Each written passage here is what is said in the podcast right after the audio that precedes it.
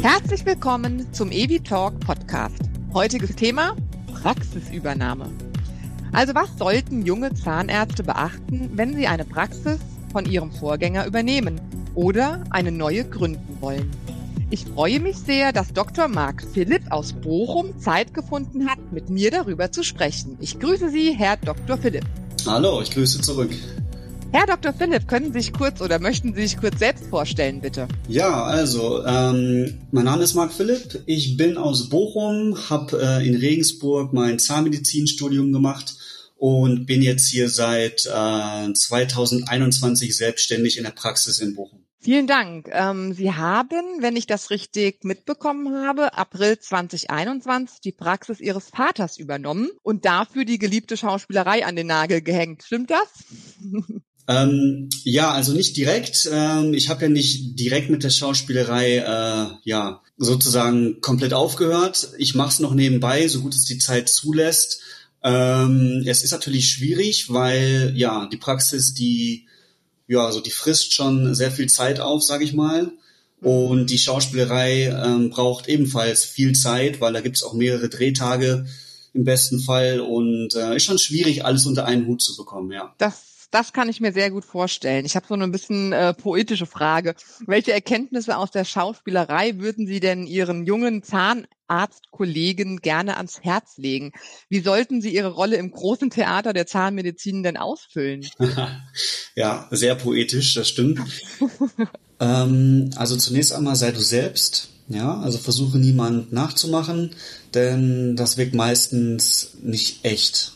Nimm dir Vorbilder, das ist klar, such dir das Beste raus, aber mach dein eigenes Ding daraus. Ähm, was ich noch raten kann, lass dich nicht unterkriegen. Ja, es kommt viel Druck auf einen zu. Manchmal weißt du nicht, wie du den ganzen Text bis morgen lernen sollst oder äh, jetzt bezogen auf die Zahnmedizin, klappt die Implantation morgen oder die Präparation?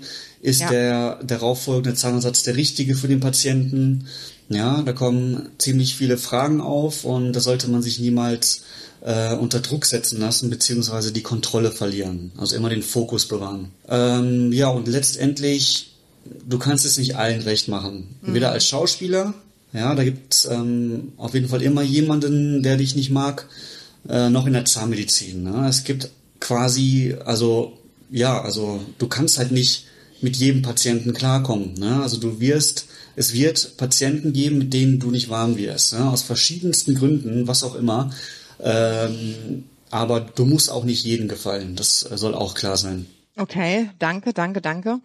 Ähm, was sollte man denn beachten, wenn man eine Praxis übernimmt in Bezug auf Standort, auf Patientenstruktur, auf Durchschnittsalter, Bindung an die Praxis? Also was haben Sie ähm, besonders im Fokus gehabt? Klar, Sie haben die Praxis von dem Vater übernommen, aber wahrscheinlich stellt man da auch die ein oder andere Frage. Also zunächst einmal muss man herausfinden, ob man dafür gemacht ist. Ja? Denn als selbstständiger Zahnarzt bist du eben nicht nur Mediziner, sondern auch Unternehmer. Du musst dich um Finanzen kümmern, also Wirtschaftlichkeit, um die Mitarbeiterführung, Patientenakquise, äh, Marketing, Prozessoptimierung und so weiter. Und da kommt schon eine Menge zusammen. Mhm. Ja, und der Spruch wenn man selbstständig ist, arbeitet man selbst und ständig, kommt nicht von irgendwoher. Also es hat alles schon seine Berechtigung. Da muss man nach Feierabend auch mal viel Zeit investieren, um seine Praxis, ja, beziehungsweise sein Unternehmen gut zu führen. Der Standort, finde ich jetzt persönlich, ist nicht so wichtig. Also beziehungsweise ist nicht so wichtig, wie viele denken. Also klar, der spielt halt eine gewisse Rolle, jedoch äh, kommt es immer darauf an, was du damit machst. Mhm. Ja, also wenn du zum Beispiel gut bist in dem, was du tust, und das auch richtig bewirbst, dann läuft es irgendwann von ganz alleine. Das ist klar. Ja, äh, nur du kannst halt der Beste sein in dem, was du machst, aber wenn du nicht dafür wirbst, beziehungsweise wenn das jemand mitbekommt, dann bringt dir das nichts. Ja, darum ist das Werben auch so wichtig. Ähm, und was kann man noch sagen? Ja, ich habe halt einen gewissen Patientenanteil meines Vaters übernommen. Der Großteil davon ist aber schon sehr alt, also der birgt kein Potenzial mehr. Äh, daher musst du als Neupatientenakquise, beziehungsweise du musst, du musst ähm, Neupatientenakquise per Internet betreiben. Und äh, ja, da muss man halt schon grob den Fokus drauf legen, welchen Behandlungsschwerpunkt man machen möchte in Zukunft. Ne? Also jetzt nicht immer direkt mit A-Patienten beginnen und sich halt nur spezielle Patienten suchen, die äh, zum Beispiel nur Implantate wollen, ja, mhm. sondern äh, zum Anfang querbeet. Ja, so übt man am besten, so wird man besser, man hat viel zu tun und das kann ich jedem nur raten. Ja, und nach einer gewissen Zeit merkt man ja auch, was einem liegt. Bei mir ist es halt die Chirurgie und die ästhetische Zahnmedizin. Ja, und darauf konzentriere ich mich jetzt speziell.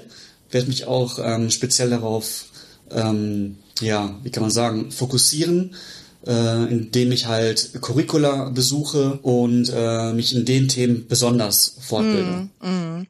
Sie hatten eingangs erwähnt, dass ähm, oder so fasse ich es mal zusammen, Authentizität wichtig ist, also dass sie sich nicht selbst verlieren und sich, sie selbst bleiben sollen. Ich denke mal, das ist auch für meine nächste Frage wichtig. Ähm, sie haben ein bestehendes Team übernommen. Wie sind Sie da angekommen? Wie haben Sie das Team für Sie begeistert? Ja, also zum Glück ist bei uns die Fluktuationsrate sehr niedrig, so dass ich äh, bislang nie wirklich Probleme hatte. Klar ist mal die ein oder andere Mitarbeiterin gegangen, aber wir haben sozusagen ein Kernteam, was jetzt schon länger zusammenarbeitet. Also der harte mhm. Kern. Und das klappt auch sehr gut. Ja, und wichtig ist halt, dass deine Mitarbeiter die gleiche Vision haben wie man selbst. Ne? Also jeder muss die gleiche Sprache sprechen und jeder sollte auch immer 100 Prozent geben.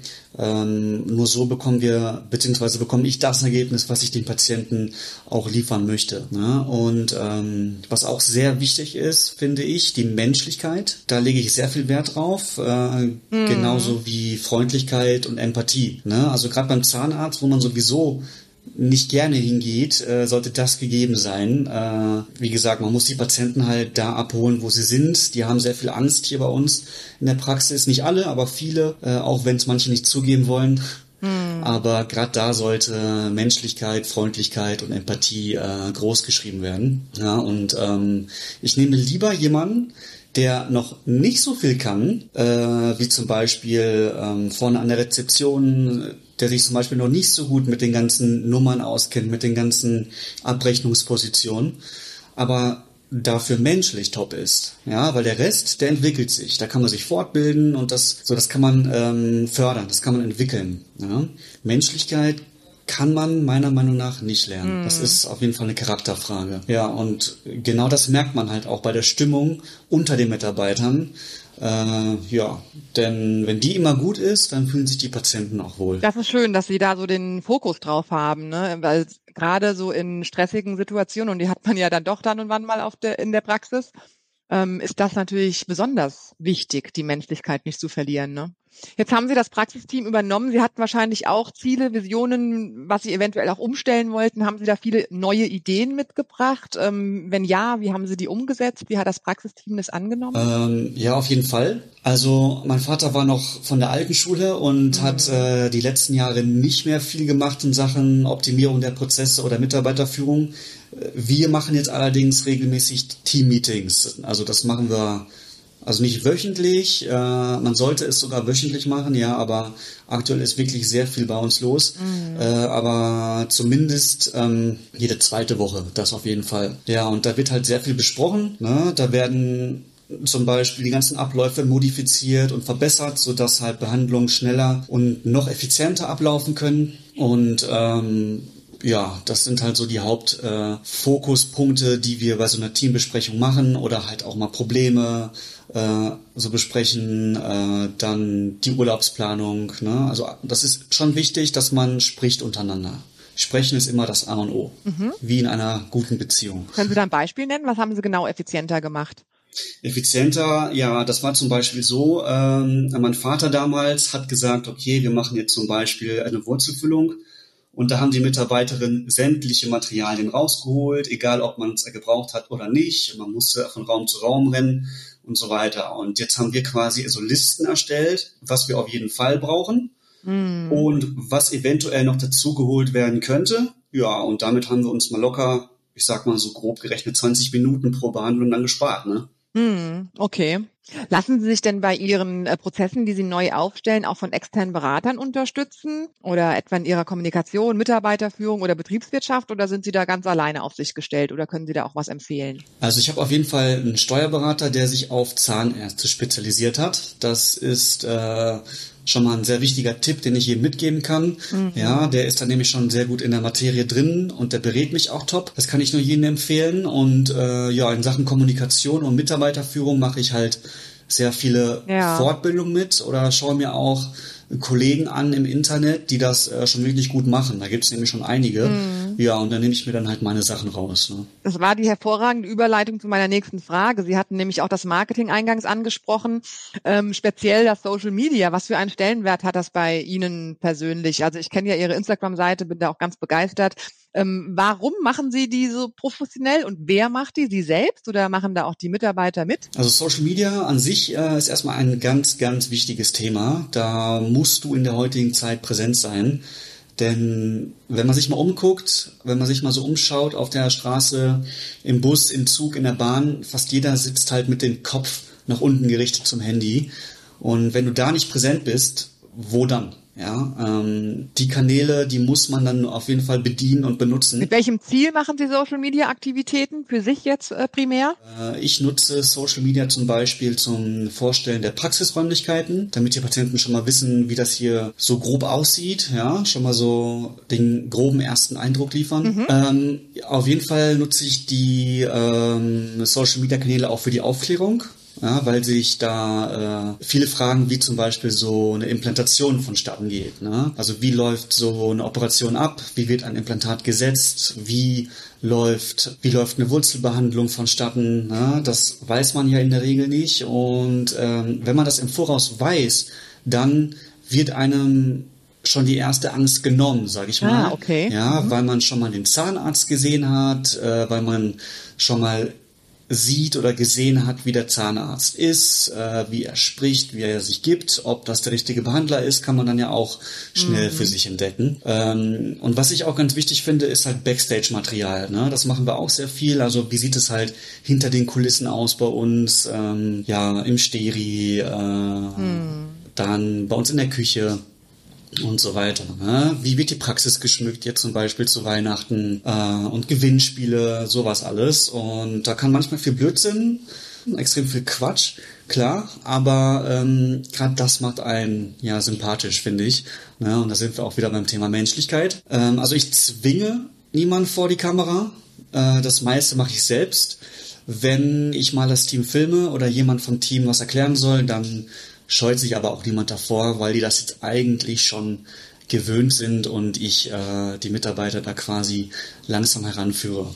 Ja, und vor allem bei dem Thema Rekrutierung, also bei dem Fachkräftemangel, Sie werden es ja wahrscheinlich äh, auch merken, wenn Sie mal rekrutieren, ähm, ist natürlich so ein Instagram-Account so natürlich wie möglich und so authentisch wie möglich und vor allem der Blick hinter die Kulissen ja interessant für die Bewerber. Vor allem ist es ja auch so, dass ähm, mittlerweile wesentlich weniger Menschen auf der Suche nach neuer Arbeit sind und wir, wenn wir jemand einstellen müssen, möchten, ähm, die Leute rekrutieren, die gar nicht suchen. Und das kann man natürlich über Social Media viel besser eingrenzen. Also jeder, der natürlich irgendwie im Dentalbereich ähm, sich tummelt, kann die Anzeigen gezeigt bekommen. Und da haben wir natürlich eine ganz äh, große Fläche, die wir da abdecken können. Definitiv. Und da ist auch die Streuung nicht so groß, ja. Ja, genau. Ähm, bei der Praxisübernahme stellt sich auch die Frage, ob die Praxisverwaltungssoftware drin bleiben soll oder ob man eine neue nimmt. Äh, welche Kriterien sollten Übernehmer denn hier an den Tag legen? Ähm, also wichtig ist und wie, wie übersichtlich das Programm ist, ja, wie das Handling ist äh, mhm. und dass sich auch eine neue Mitarbeiterin schnell daran gewöhnen kann. Weiterhin ist der Support sehr wichtig, ne, gerade als Neugründer, mhm. da hat man nämlich äh, 10.000 andere Sachen im Kopf und wenn man dann und wenn mal dann irgendwas nicht funktioniert in der Praxissoftware, dann dann muss da jemand äh, in der Not helfen, weil äh, ja, mhm. dann ist auch mal schnell Land unter in der Praxis und da muss direkt jemand da sein, finde ja. ich. Und ja, das macht Evident auf jeden Fall schon sehr, sehr gut. Mm, mm. Ja, korrekt. Ähm, vielen, vielen herzlichen Dank, Herr Dr. Philipp, für die ganzen Informationen, die Sie uns hier mitgegeben haben.